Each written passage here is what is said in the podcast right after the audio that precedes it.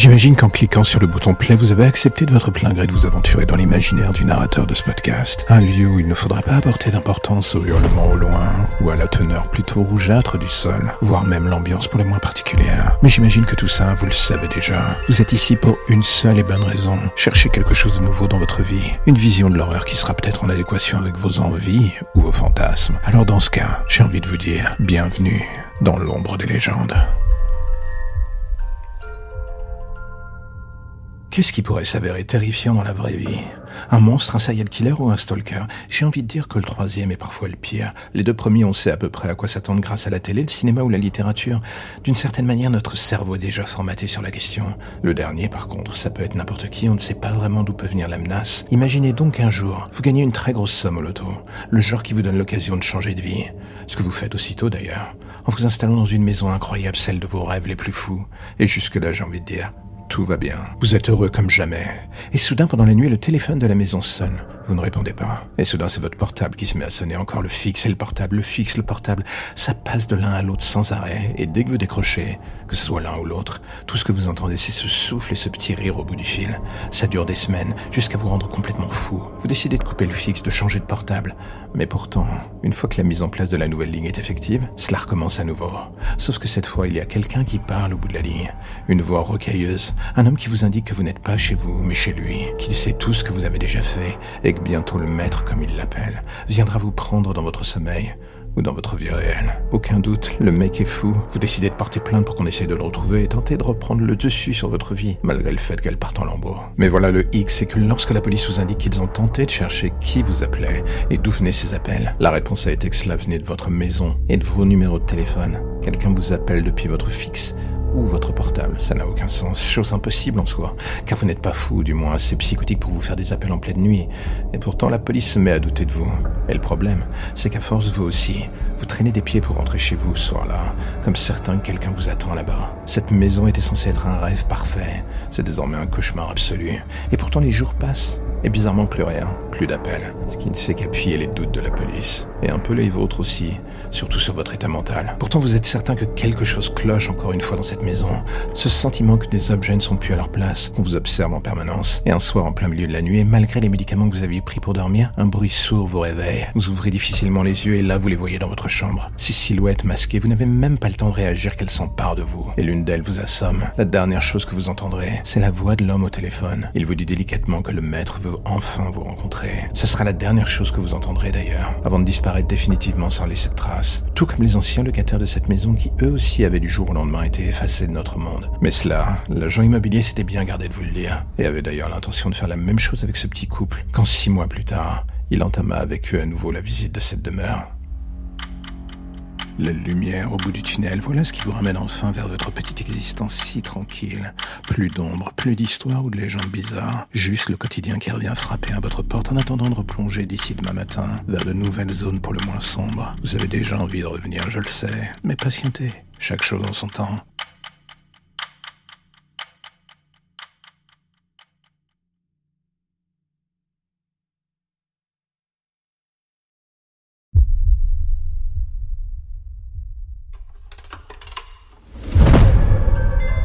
J'imagine qu'en cliquant sur le bouton play, vous avez accepté de votre plein gré de vous aventurer dans l'imaginaire du narrateur de ce podcast. Un lieu où il ne faudra pas apporter d'importance au hurlement au loin, ou à la teneur plutôt rougeâtre du sol, voire même l'ambiance pour les moins particulières. Mais j'imagine que tout ça, vous le savez déjà. Vous êtes ici pour une seule et bonne raison. Chercher quelque chose de nouveau dans votre vie. Une vision de l'horreur qui sera peut-être en adéquation avec vos envies ou vos fantasmes. Alors dans ce cas, j'ai envie de vous dire, bienvenue dans l'ombre des légendes.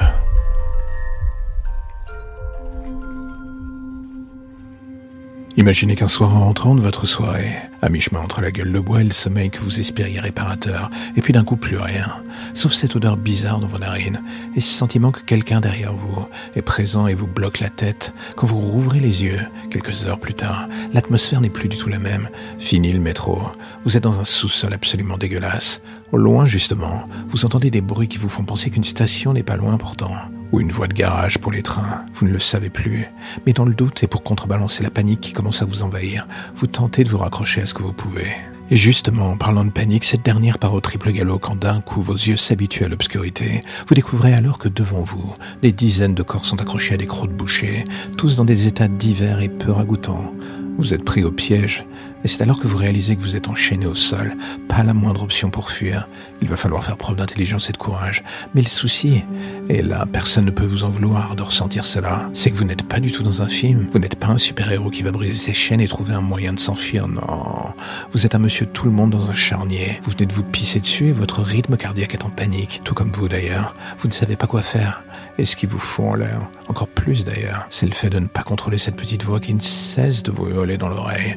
Tu vas crever, mec. La vérité, c'est que vous n'avez pas envie de finir là, comme ça. Vous n'aviez pas prévu une fin aussi merdique. Mais alors que les minutes passent, ce qui vous rend encore plus fou, c'est justement que rien ne se passe. Vous êtes seul, avec juste ces dizaines de cadavres pour vous tenir compagnie. Votre esprit est en fusion, vous essayez de voir les scénarios possibles pour fuir. Mais la vérité, c'est que rien n'est viable. Et ce qui vous rend encore plus fou dans ce merdier, c'est que l'homme ou la chose qui vous a conduit ici n'est pas là. Il ne revient pas. Mais soudain, sous un corps, quelque chose vous apparaît. Une chose qui brille dans l'obscurité. Vous tentez de vous approcher pour voir. C'est le bout d'une lame, comme si le boucher l'avait cassé en démembrant les corps. Et là, vous vous dites que c'est peut-être le seul moyen de vous enfuir, en essayant d'attaquer vos chaînes avec cela. Et le moins qu'on puisse dire, c'est que vous y mettez du cœur à l'ouvrage, tout part dans la bataille, mais soudain la lame dérape. Et là, d'un coup, elle vous entaille. La douleur est fugace mais vive. Et vous priez pour que ça soit superficiel. Mais il ne faut pas plus de quelques secondes pour que vous compreniez en voyant le torrent de sang s'échappant de votre poignet que vous avez profondément merdé. Désormais, vous n'êtes plus que de la panique à l'état pur. Vous luttez contre vous-même pour ne pas sombrer. Cautériser la plaie Impossible. Arrêter le saignement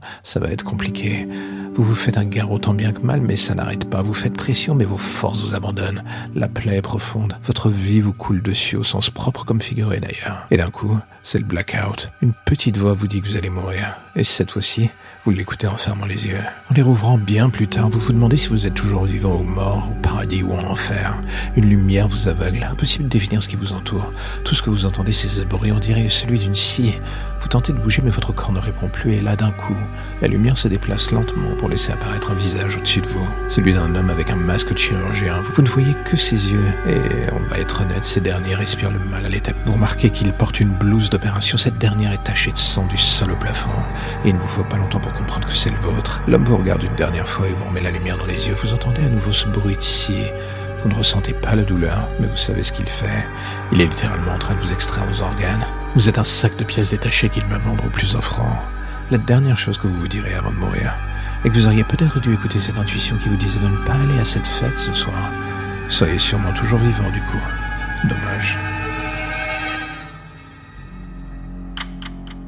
La lumière au bout du tunnel, voilà ce qui vous ramène enfin vers votre petite existence si tranquille. Plus d'ombre, plus d'histoire ou de légendes bizarres. Juste le quotidien qui revient frapper à votre porte en attendant de replonger d'ici demain matin vers de nouvelles zones pour le moins sombres. Vous avez déjà envie de revenir, je le sais. Mais patientez. Chaque chose en son temps.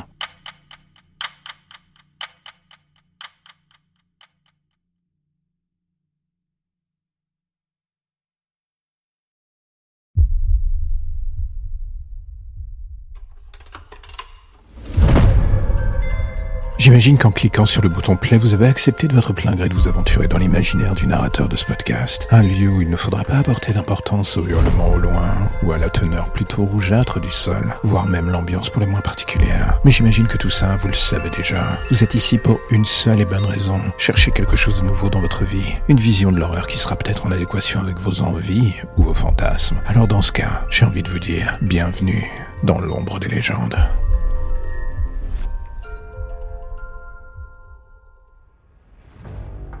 Est-ce que parfois vous vous êtes déjà dit pendant la nuit que quelqu'un vous regardait dormir? Je parle pas de votre conjoint, de votre coup d'un soin, je parle d'autre chose. Cette présence que vous ressentez sans vous l'expliquer dans votre chambre, ce souffle sur la nuque, ou cette sensation que quelque chose est avec vous sur le lit ou autour de vous d'ailleurs. On a ce feeling parfois plus d'une fois par nuit, et on finit toujours par se dire que notre cerveau est une saleté qui nous joue des tours, et du coup en bout de course, on se rendort et on essaye d'oublier. Ou pas en fait. On est pris dans une sorte de jeu malsain entre les fondations du réel et notre imaginaire qui vient gratter à la porte chaque soir. On se pose des tonnes de questions à la lumière du jour. Tout ça en espérant que les réponses que l'on va trouver vont combler merdier. Mais le soir venu, on se rend compte que ce n'est jamais le cas. On se rendort et la chose est toujours là. On ne la voit pas, on la sent juste. Ce qui dans le fond est bien pire car si on la voyait, on pourrait enfin mettre un visage sur cette terreur, on aurait coché une case et on pourrait tenter de la combattre. Là, c'est autre chose. Indicible, invisible. On ne sait pas d'où viendra le coup et ça vous rend fou complètement. Je sais de quoi je parle, car cette ombre que vous sentez le soir venu, ce regard, ce souffle, cette présence qui vous met mal à l'aise, c'est moi. Moi et mes frères d'armes de la nuit.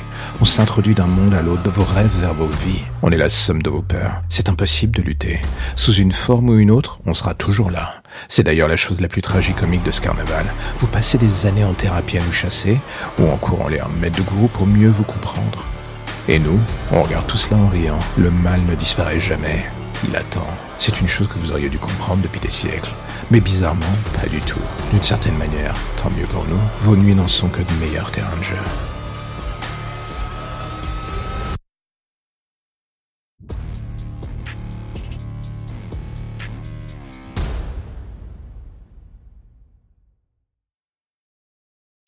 J'imagine que vous êtes venu pour écouter des histoires un peu bizarres, des choses glauques, voire même un brin tordu. Ça tombe bien, vous avez frappé à la bonne porte.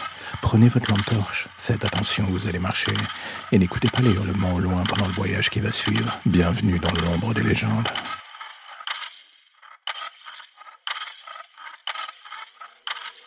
C'est un truc qu'on a du mal à expliquer au début.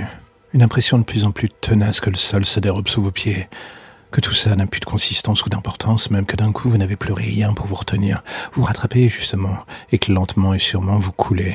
Au début vous luttez, vous tentez de reprendre le contrôle de la situation, mais c'est un combat que vous comprenez perdu d'avance. Et plus le temps passe, plus ce gigantesque sentiment de vide vous envahit, vous siphonne de l'intérieur et vous vide de toute énergie. Vous finissez par vous rendre compte que vous n'êtes qu'un point mort et vous coulez, la chute semble sans fin, vous dérivez vers le fond. Le bruit se fait de plus en plus étouffé autour de vous. Vous n'entendez plus rien même. Vous êtes seul avec votre sensation de vide, de rien. Plus d'émotion, plus d'envie à part celle de toucher le fond. Pour que tout cela finisse par cesser enfin. Vous vous dites qu'une fois au fond, justement, au moins vous pourrez fermer les yeux, vous dire que c'est fini et qui sait peut-être qu'il y aura une autre vie après tout ce merdier, une occasion de recommencer. Mais même cela, vous n'y croyez plus. Un peu comme le reste d'ailleurs. Vous n'avez jamais vraiment été un optimiste, un pessimiste silencieux, et là aujourd'hui, rien ne vous laisse apercevoir un brin de lumière. La chute est lente, le poids qui vous laisse dans la poitrine continue de peser. Au début, vous pensiez que c'était votre cœur, mais ça fait des heures qu'il ne bat plus. Des heures ou des minutes, vous n'en savez plus rien.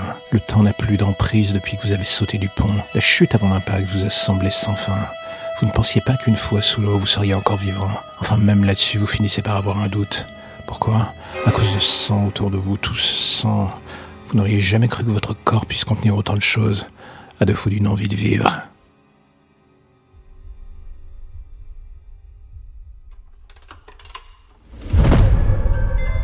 J'imagine qu'en cliquant sur le bouton play, vous avez accepté de votre plein gré de vous aventurer dans l'imaginaire du narrateur de ce podcast. Un lieu où il ne faudra pas apporter d'importance au hurlement au loin, ou à la teneur plutôt rougeâtre du sol, voire même l'ambiance pour les moins particulière. Mais j'imagine que tout ça, vous le savez déjà. Vous êtes ici pour une seule et bonne raison. Chercher quelque chose de nouveau dans votre vie. Une vision de l'horreur qui sera peut-être en adéquation avec vos envies ou vos fantasmes. Alors dans ce cas, j'ai envie de vous dire, bienvenue dans l'ombre des légendes.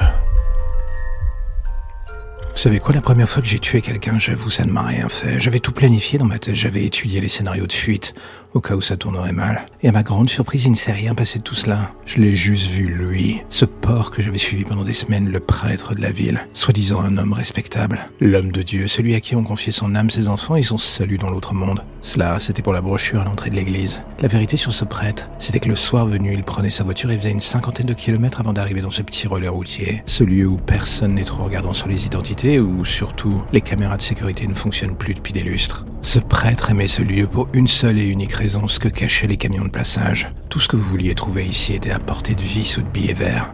Lui, son addiction, c'était les prostituées. Plus elles étaient jeunes, plus il aimait. La police avait bien eu vent de quelque chose de louche qui se tramait dans son ombre, mais les preuves n'avaient jamais été assez fortes pour le coffrer. Je le sais car c'est moi qui avais repris l'enquête, et un jour j'en ai eu marre. Ce jour, c'est en retrouvant le cadavre de cette gamine dans la forêt, 13 ans et défigurée à moitié dévorée par les charognards.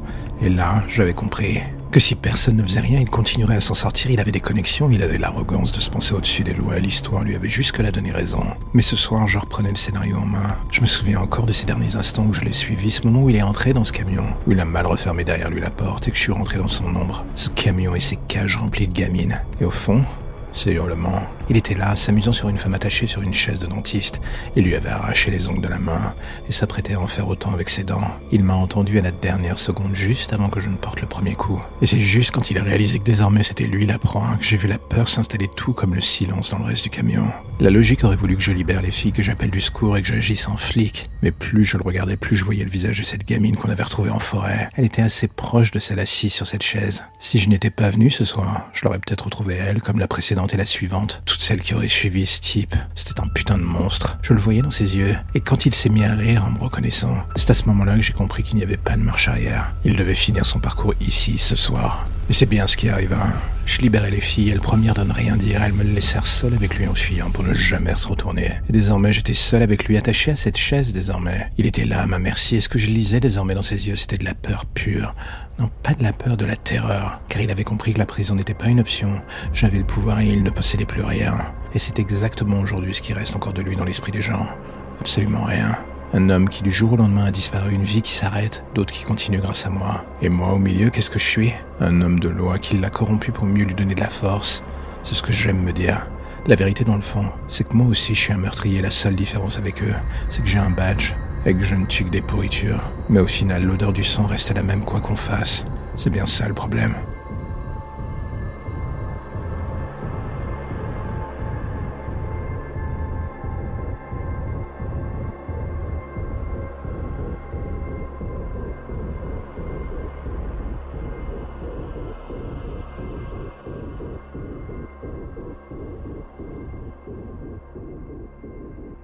Vous savez, quand on m'a proposé ce job de nuit dans cet hôpital psychiatrique, je me suis dit que ça serait peut-être une planque idéale. Donner des médocs à des mecs qui ne sont mentalement plus là depuis des lustres, m'assurer qu'ils dorment à l'heure, ou les planter devant la télé.